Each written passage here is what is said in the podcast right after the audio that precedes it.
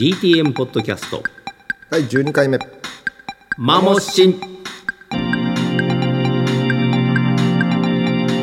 えー、マモシンのマモこと劇場長編アニメーション「花のためゴティックメイド」で原作から監督までやってます長野マモです。はい、えーマモシンの新こと角川書店社長の井上慎一郎です、えーこの番組では現在全国劇場で公開中の長編アニメーション「花のためゴティックメイド」略して GTM の宣伝告知や長野監督の最新情報を角川書店社長室よりお届けしています。えーということでですね、監督あの前回のマモシンではリスナーの皆さんからいただいた GTM の感想メールをご紹介しましたが、えーそういえばですね、メール以外にあの直接あのお友達とかですね、お知り合い、はい。周りの方からではい。どんな反響があったんでしょうかね。反響ってねね。俺の周りのやつらはついにできた感動で宇宙震えるみたいな。内内容じゃなくてできたことに対しても まあ、まずそこで。困ったやつらばっかりなるほど。なるほど。まあでもいろいろと走馬灯ほのように、ね。ほそうかよみたいな。ねいや試写会をねあの公開までに何度か本当に、まあ、この作品は一切外への試写会なしっていそうですね。うん。川書店の方々。で GTM に関わった方々でも直接もう関わった人以外試写はやらなかったんですよね。ですね。まあ、合計4回ぐらい試写やったんですけど、であのいろんな人からいろんなことを言われもしたんですけどその、まあ、スタッフ以外だと角川書店のね関係者の方とバーッと来て、多分見るの初めて聞かされるのも初めてっていう人たちが多かったんですけど、やっぱその中で、まあ、同世代から僕よりもちょっと10ぐらい下の人たちっていうのが多かったんですけどね、まあこう意外な人たちから称賛みたいなことを言われて。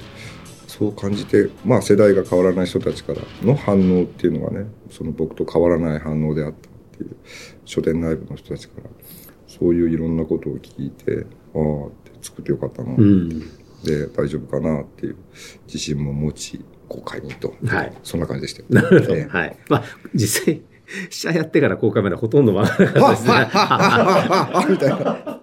いろいろあったからね。もう、大変でした。えー私もですね、もう、えー最初のね、残念ながら正午は時間がなくて、えー別の会議がカーブさってできなかったんですけども、あの、社内試写でまず見て、うん安彦義和さんと同じ会ででしたね。あの、見たんですが、まあ、当然ながら絵コンテは全部読んではいるんですが、当然ながらどういうことかというと話は分かっているんだが、いちいち驚きますね、やっぱりね。あの、これは音に驚くとかそういうことじゃなくてね、え知ってんのに驚くという。これはってびっくりです。意外ですよね。意外ですね。うん。特にあの、のね、うん、オープニングのところで、ちょっとね、実はあんまりあの、ムービングロゴを見た人って少ないかもしれないですけど、角川書店のムービングロゴがあっえ、て、オープニングって、うん。この暗い画面があって、え砲がバーッとか飛んででて、羽が角川書店掃除の言葉の本の上に落ちて、それがしおりになって、パタンとなって角川書書店店っていうての僕はつけときました。あ、そうですか、ありがとうございました。いや、あれ、あれを、まあ、見た人がすごく多い。なんか目の間違いでね。ものすごい不思議な。あららみんな、みんな何を見てんだっていうね。うんなんか、もまあ、錯覚かな、みたいな感じで。不思議ですよね、ね。でもなんか、その後にこう、ゴゴゴゴっつって、あの、ナイトゴールドさんがガガガッと出てきて、ラキスと、あそれさ、前回の5スターとあれ？感動してないあ、そうですか。あ、な、残像ですか？あの前回の5スターのエンデでもィングが20年ぐらい経ってます。20年以上経って25年ぐらい前の25年前5スターのエンディングが、こう、ソープ様とラッキー様がいて、こう、キャッとかやってて、うん後ろからその KOG ってやつがズボゴゴゴって上がってきて、こう、ピカンピカンピカンとかってなるじゃないですか。それ見ただけでしょあ、そうなんだ。あの、ほら、残像。GTM 見る前に同じ長野作品だっていうことで、5スターの劇場版見た人が多いじゃない。うん。だから、その劇場版見た人が、んあのエンディングを覚えちゃってて、で、こう、ファンドが濃ければ濃いほど、うんあの、思い入れ強いから、こう、冒頭で、あの、鳳凰が、鳳凰以外のものに見えるとあか、そうだったのかな。なんかそういう不思議なことが多いみたいですよ。なんわか見えるはずのないものが見えるとなんかか。惑星も一つぐらい見える。そう、あの、かん、あの、ズゴゴゴゴっていう、なんか知らないけど、その体感まであったらしいですよ。あとね、いやいや、すごいですよ。ず不思議ですよね。本当にね。あれ書くの3日でやっちゃったんですけどね、本当にね。いや、なんか思いつきのようにね、こう、あったよね。えそうそうですいや、絵コンテが。あれ、何これえそうでしたあれ、いつ書くのこれ。それがね、俺は反響一番不思議だったなんか見えないもの見たらしい。あ、そうですね。もうこれはでも直前にあの、初号の朝帰っていらっしゃいましたけど、はい。アメリカのロサンゼルスね、最後の仕上げしてきまああ、した音のバランス取りですね。まあ、そはい。このなんか時差で、なんかね、時空が歪んじゃった。まあ、アメリカ行ったっていうのもね、あの、なんかちょっといろいろ語弊があるんですけど、うん。あれは、その初めて作られた超高解像度っていう、まあ 2K ですね。2K16 ビットとんでもないレベルなんだけど、その重いものすごいデータと坂口さんとかの作ったものすごい音響っていう、うんとにかくそれをそのオリジナルのまま出すために、アメリカで調整してきたんですよ。うんまあアメリカで音を作ったわけじゃないんですよ。ええその誤解を招かないようにってことっていう。で、その綺麗なあのオリジナル通りの絵と、んそのオリジナルに出てくる音のバランスですよね。うんその音質を変えるとか、音をいじるとかってことじゃなくて、うん劇場で聞いた時最もちゃんと我々が作った時の状態で聞けるっていう、うその作業を実はアメリカでやったんですよ。で、なんでそんなことするんだって言われても困るんですけど、うんいや、俺はそうしなきゃいけないと思ったから言っただけでっていう。うん。まあそういうのがあって、ね、朝の5時に帰ってきて、6時間後に初号 すごいね。飛行機遅れることが全然計算してなかったらみたいな、ねもう素敵。遅れたら終わりみたいな。ああこれがですね、まあ、ニュータイプの12月号のですね、これ何の写真なのかなっていうぐらいの写真が、ねえーとこれね、ええこれ23ページに、ええー載っておりますが、今の話聞いて、なるほどねっていうのが分かっていただけると思いますね。まあ、ええ実施行ったのは2日半ですけどね、本当に お疲れ様ででした。データぶっ込んでお願いしますとか言って。うんそういうね、ものすごい最後は怒涛のごとい、キー展開でできたということでね。はい。まあ、ということで、私の感想途中で終わっちゃったんですが、まあ、とにかくね、もう、なんか知ってるのに、もう、いちいちびっくりしたっていうのが、1回目見たそう感じですね。もちろん、カイデリもそうなんですけど、私はやっぱりあれですね、あの、マーク2とかマーク3とか、破裂の人形とかねどっかで聞いたような、いやいや、あの、あれが出てきますよね。ね、うんどっかで見たような、マーク3お、何これ？いや、何これって言って、あれマーク2っていうロボットで、ねで、破裂の人形っていうのをマーク3っていうの出てきますけど、うん。みんなね、多分、あの、マーク3の出す音っていうのが、どぎも抜かれると思う。うん。音ってここまで上げられるのぐらいの、バギャゴーンとか言って、すごい音じゃないですか。あれをね、元もすごかったし、あの変形もね、お、うん。これは変形するし、一体この世界はどこにどう繋がってんのよね。あれ見てる方は楽だけど、うん。あの音作るの大変だったら、まあ、原画なんて俺が書いてるからどうでもいいんだけど、うん。あの、音作るときに、戦闘機なのにロボットだよってうん坂口さん、どういうことですか？すんごい難しいじゃん。戦闘機としてやってくるのに、ロボット、こいつらロボット、ものすごいロボットだからって言って、ロボットで空飛んでるってどんな音するんですかねとか言いながら、うんもう必死こいて作ってて、うんで、あの、ウェーブ、ドンドンドンっていうウェーブとかもついてって、で、あの、最後に白いマーク3がドーンとやってくるっていう。うんでこのマーク3っていうのは、マーク2よりも二回りぐらい大きくて、うんで、出力も桁違いだって。音変えるんですよね。もちろん。まあ確かになんか光の羽みたいなのね、あの、マーク出るし3の音が、うんあの、最大レベルですね。うん音響でいうところの。いや、でもね、こういちいち名前もかっこいいですよね。リッタージェットとかね。おなんだ、初めてでしょリタージェットねね初めて聞く名前ドイツ語英語の合体ってね。ねかっこいい本当に。うん。まあそんなこともね、はい含めてもういちいち驚かされました。はいえー、ということでですね、えそろそろ、あ、そろそろってだいぶ オープニングが長かったんですけども。まだオープニングえーまだオープニングでしたね。えー今回もマモのシーンでお送りするひとときをお楽しみください。GTM ポッドキャストマモシンでは、このコーナーへ行ってみましょう。教えて、マモマモはい。前回に引き続き、不安の方からいただいた質問に、長野監督自ら答えていただくコーナーです。前回はあえてご紹介しませんでしたが、番組宛てにこんなメールがたくさん届きました。ご紹介しますね。え1通目は、ペンネーム、霧島かなさん。えーどうもいつもありがとうございます。長野様、えー井上様、は、様だ、びっくりした。はじめまして。公開前より小出しにされるデザイン、ストーリーに胸を躍らせておりました。自分の中に膨らんだ期待を抱え、劇場の席につき、フィルムが流れ始めると、もう圧倒されるがままに時間は過ぎました。ところどころに現れる FSS 不安、長野不安にはたまらないカットに叫び出しそうな気持ちを抑えるのに必死でした。ベリンとトリハロンの旅を見守りながらたどり着いたエンディングにしんみりしていると、空の王子、花の歌目で、マリアさんの美しい歌声とともに流れる驚愕のカーテンコール。最後の最後にこれでもかと現れる 場面に長く続けてきた長野不安としての気持ちが涙となって溢れ出して止まりませんでした。今まで本の中でのみ生きてきたキャラクターたちが長野先生ご自身の手で動き出した。やっぱり長野キャラは動いているのを見たい。こんなサプライズがあるでしょうか終わらない物語を追い続け、また一つその断片を覗かせてもらえた。ベリンやトリハロンたちの描かれていなかったシーンを無双しつつ、今も先生の中で生まれ続けているであろう物語。追い続けます。素晴らしい作品をありがとうございました。ひとまずお疲れ様でした。涙に邪魔されたシーンを改めて確認するため、また劇場に足を運びたいと思います。20年オーバーの一不安より。ということでですね、えー、桐島さんありがとうございます。えー今のお便りもありましたが、カーテンコールについてはですね、本当にたくさんのお便りをいただきましたが、もう一回ですね、大体あの、普通の映画ってエンドロールが流れるとですね、終わって、まあせいぜいなんかね、こう、エンドロールの後にびっくり映像みたいなのがね、あの、出る場合もありますけれども、まさかエンドロールがもう一個あるとは、思わないよね。でもう俺さっきうんうんしか言ってない。うん、ああ、いやいや、まあ、まあ、なんか答えて、良きところは答えていただければ。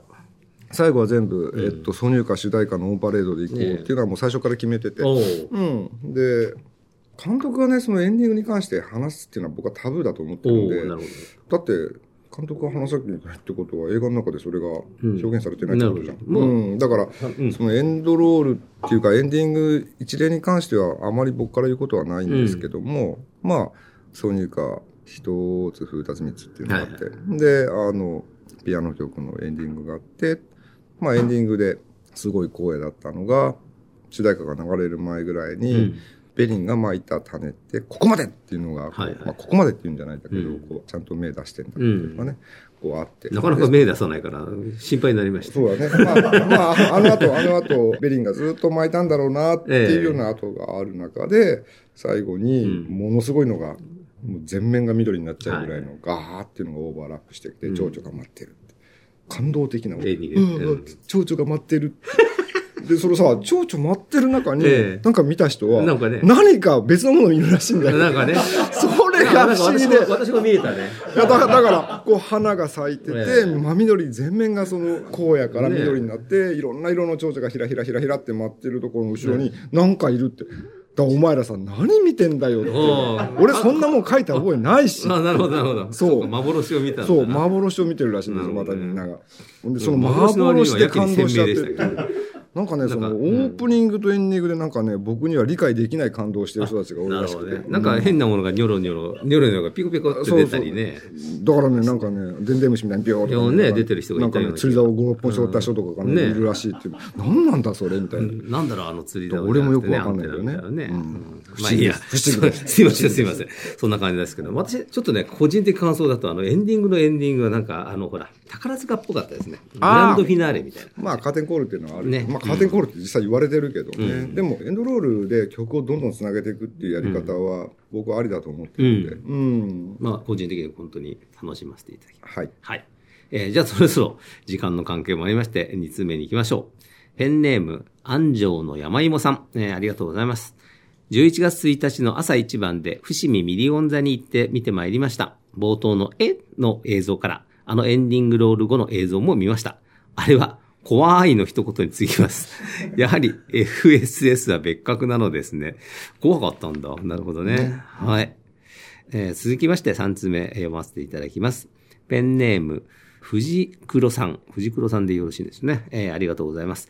GTM 拝見しました。いやー、すごい。何をとっても120%長野守るワールドでした。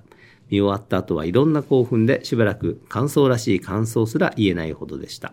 今まで失礼ながら、中野守の仕事をしろ。FSF 続編をはよと思っていましたが、今は長野先生仕事してました。すいませんでした。となりました。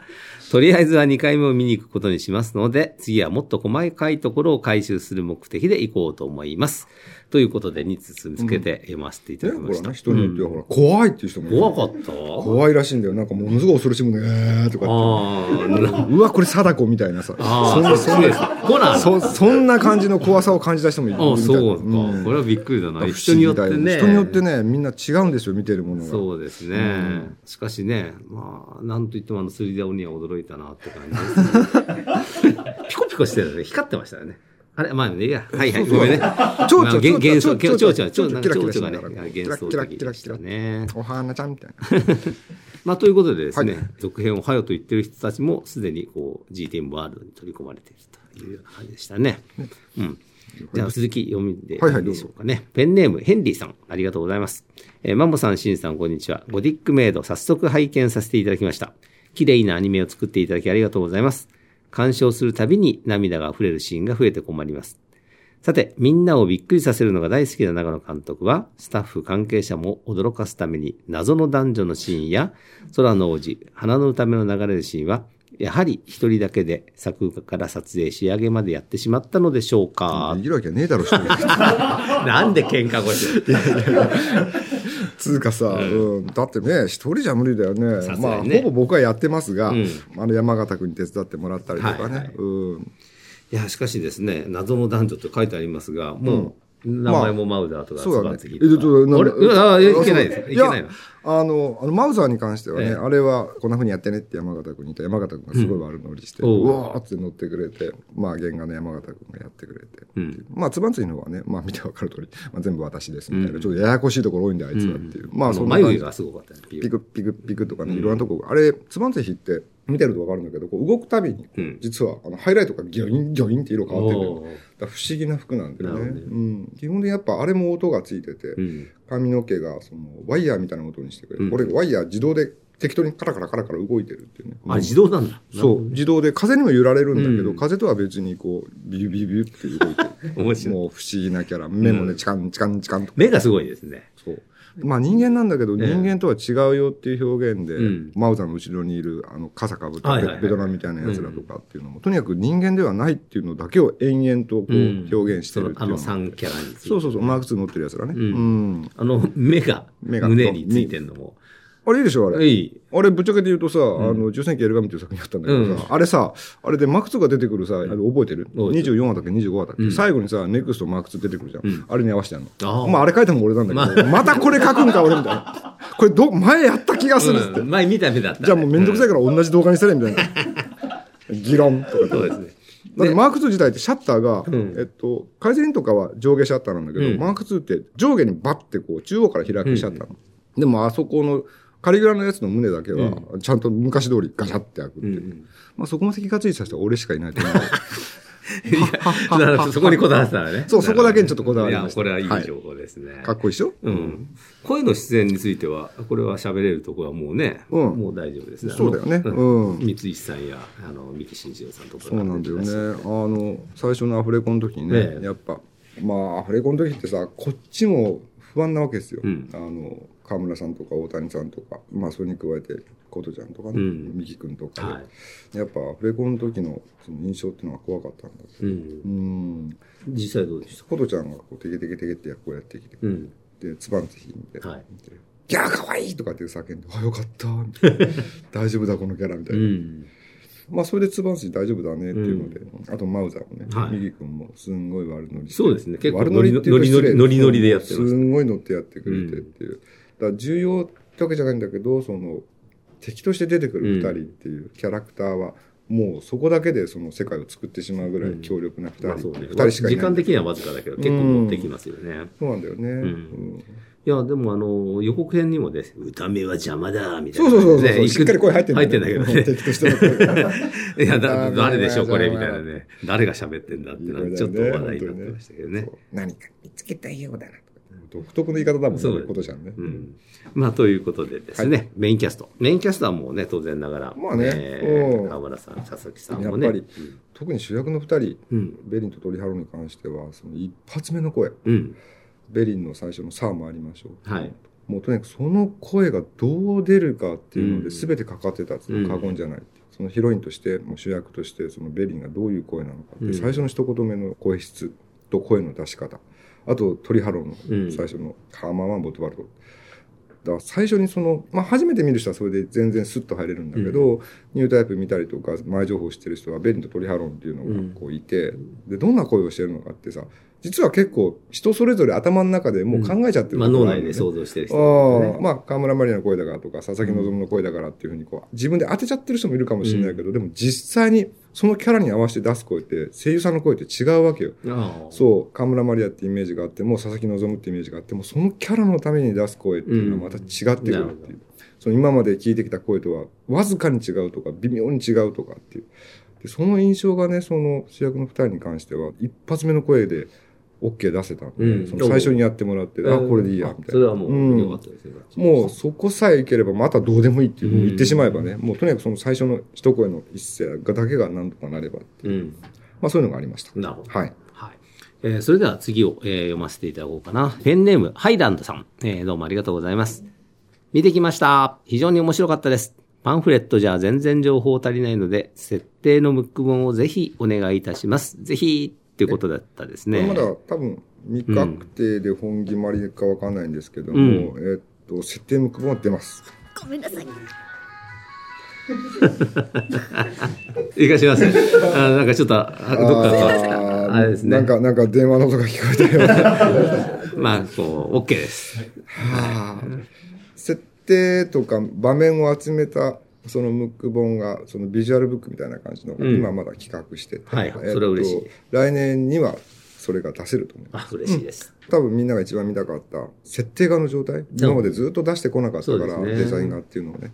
そういうの多分見たいんだろうなって、うん。あと場面写真もまあできたら、あの、うん。表裏とかね。そうはね。そういうの。をも考えております、うん。はい。やっぱりあれ、立体作りたいっていう人も結構出るでしょうね。そうだね。またね。立、体はその 難しいだろうけど。あの、ええまあ、今ね、ボークスとウェーブの2つがもう開発してるんだけども、それはすごい要求レベルが、その、うん今までのそのモーターヘッドと桁が違うのうで、ん。カイゼリンって GTM っていうものをどう作ってもらうかっていうところから、だからそのインジェクションモデル、まあ普通のプラモデルとか、はいレジンキット、ガレージキットってあるじゃない。うん。そんなもんで出ると思うなよ。うわ、なんだそれ。いきなりまた出ましたね。うん、今、本言っちゃったね言っちゃいましたね、うんうんそういう感じのものじゃないよ。ないんだ。他に何があるんだ、みたいな。いや、だからあんまりこれバラさない。まあわかりましたもうこれ以上企画秘密、企業秘密さあ、カイゼリンが出るときは、さあ、どんなカイゼリンかな、みたいな。という感じですね。はい それはちょっと、そんな話が聞けると思ってなかったんで、もうちょっと焦ってあ、気になるじゃんね。気になる。立体出んのかね、出るのかみたいな。こりゃあ、そう気になる。まあ、いい情報でありがとうございました。すごい楽しみです。えー、そろそろですね、このお時間になってまいりましたので、えー、以上、教えてバモバモのコーナーでした。GTM ポッドキャストマモシン第12回目もそろそろお別れのお時間です。ここで番組をお聞きの皆様へお知らせがあります。今年の春から配信をしてきた GTM ポッドキャストマモシンですが、今回でひとまず最終回となります。今までお聞きいただきありがとうございました。えーということでですね、長野監督、映画制作の傍ら、ポッドキャストへも出演していただきましたが、いかがでしたかね、ご感想は？そうだね。最初、こう、結構緊張してたけどね。緊張してましたっけ、あ緊張してたっていうか。そうですか。というかね、やっぱね、喋れないことが多くてイライラしてたっていうのがあるよ、ね喋れないことが多くてね。そう、何も喋れねえよな、公開するまでっていうね。うんまあそういう中で、この、ね、いろんな雑談したりとかって、まあいろんなことを言ったりとかね。ねえうん。まあ結構楽しかったよ。うん。うんあ、そうですか。考えてみたらね、第1話目って、あれですね、初�詣の。そうあれですか？初詣の話ちょうどちょうどほぼ1年ですね。ほぼ1年だし。うん。ああ懐かしいな。うんそうそ本当にね、何に期待してよとかって言えねえじゃん。できてねえし、あの時ってうん だから、ようやくほら、見たかざまあみろって言えるっていうね。なんか、あの、ずーっと便秘だったのが、あ、すっきりしたみたいう。そんな感じな。そんな感じです。なるほど。そうですね。私もこういう場でね、改めて膝つき合わせてお話できるっていうのはあんまり最近なかったんでですね、楽しかったですね。まあこういう形でね、あのリスナーの皆様というか、不安の皆様とえ触れ合えるのもまた楽しかったと思います。こういう会をまたね、あの、そうだといいかなと思いますね。うん、あのずっとこうラジオみたいな感じでこういうのができると、うんやっぱ楽しいよね。そうですね。うん。まあそういうことで、あのさっきからあの監督の口からも出てますが、今後もですね、なんかいろいろとうん。最新情報、あの、そうだね。あるかもしれませんので、うん。ひょっとしたらなんかね、またそういう機会もあるかもという感じですね。そうですね。はい。そういうことでですね、えー、マモシンがないときはですね、えー長野監督の最新情報は、ニュータイプの本誌や、長野守の作品、Facebook ページなどをえー今後もチェックしてください。えーそれでは、GTM ポッドキャストマモシン最終回、お相手は、マモシンのマモコと GTM 作った長野守ですがあの最後の最後で言っておきたいんだけど、GTM ってネタバレも何もなくて実は最大の謎が最初から横たわってるはずなのよ。もう、ゴティックメイドって何？ああ、なるほど。この謎を残したまま映画でもそれ解説されてない？ゴティックメイドって何？確かに。女の子二人がチラチラチラチラこう歩いてくるんだけど、うん。今言っちゃったけどみんなで「わー」とかって言うんだけど実は最大の謎を残したまま「じゃあねー」って感じ 確かにもう最後はえーみたいな感じですもんね。ゴティックメイドって何何だったんだみたいな、ね、まああのメインサイイトをね2月とか3月ぐらい見てるとね、はい。あなんか発見があるんじゃないおもう言言っちゃいましたね、はい。なるほど、はい。じゃあそれも楽しみにしていうきましょう。はい。はい。えーそれでは GTM ポッドキャストマモシン最終回お相手は？中野守と。井上慎一郎でお送りしました。またどっかでお会いしましょう。さようなら。お疲れ様でした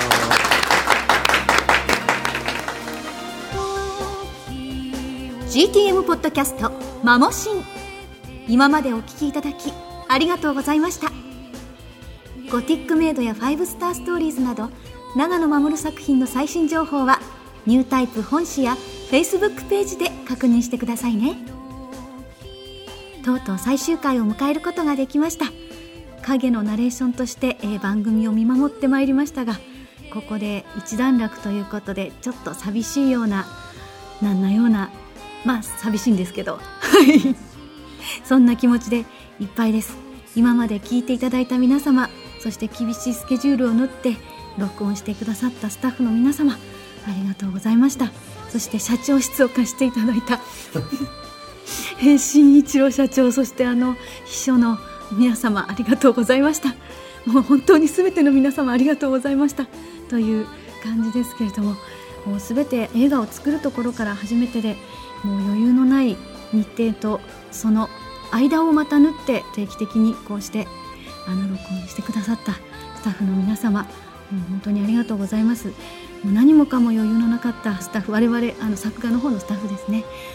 もうメイキングオブを作ることすらあの頭にないぐらいもうテンパっていたんですけれどもくしくもこの番組が GTM のメイキング的な位置に座ることになりまして何か最初から聞き直してみると一つ一つ思い出深い。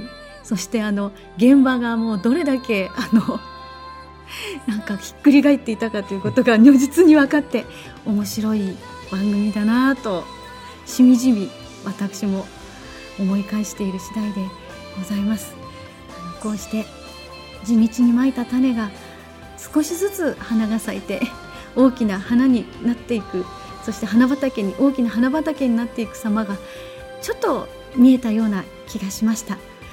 これからも花畑が大きくなっていきますよそしてあの上映が幸い拡大しております。皆さんの街にこの花の種がふわふわ飛んでまいりましたらぜひ心の植木鉢に植えてやってください。劇場に足を運んでくだされば幸いです。りがとうございました。またお会いしましょう。川村マリアでした。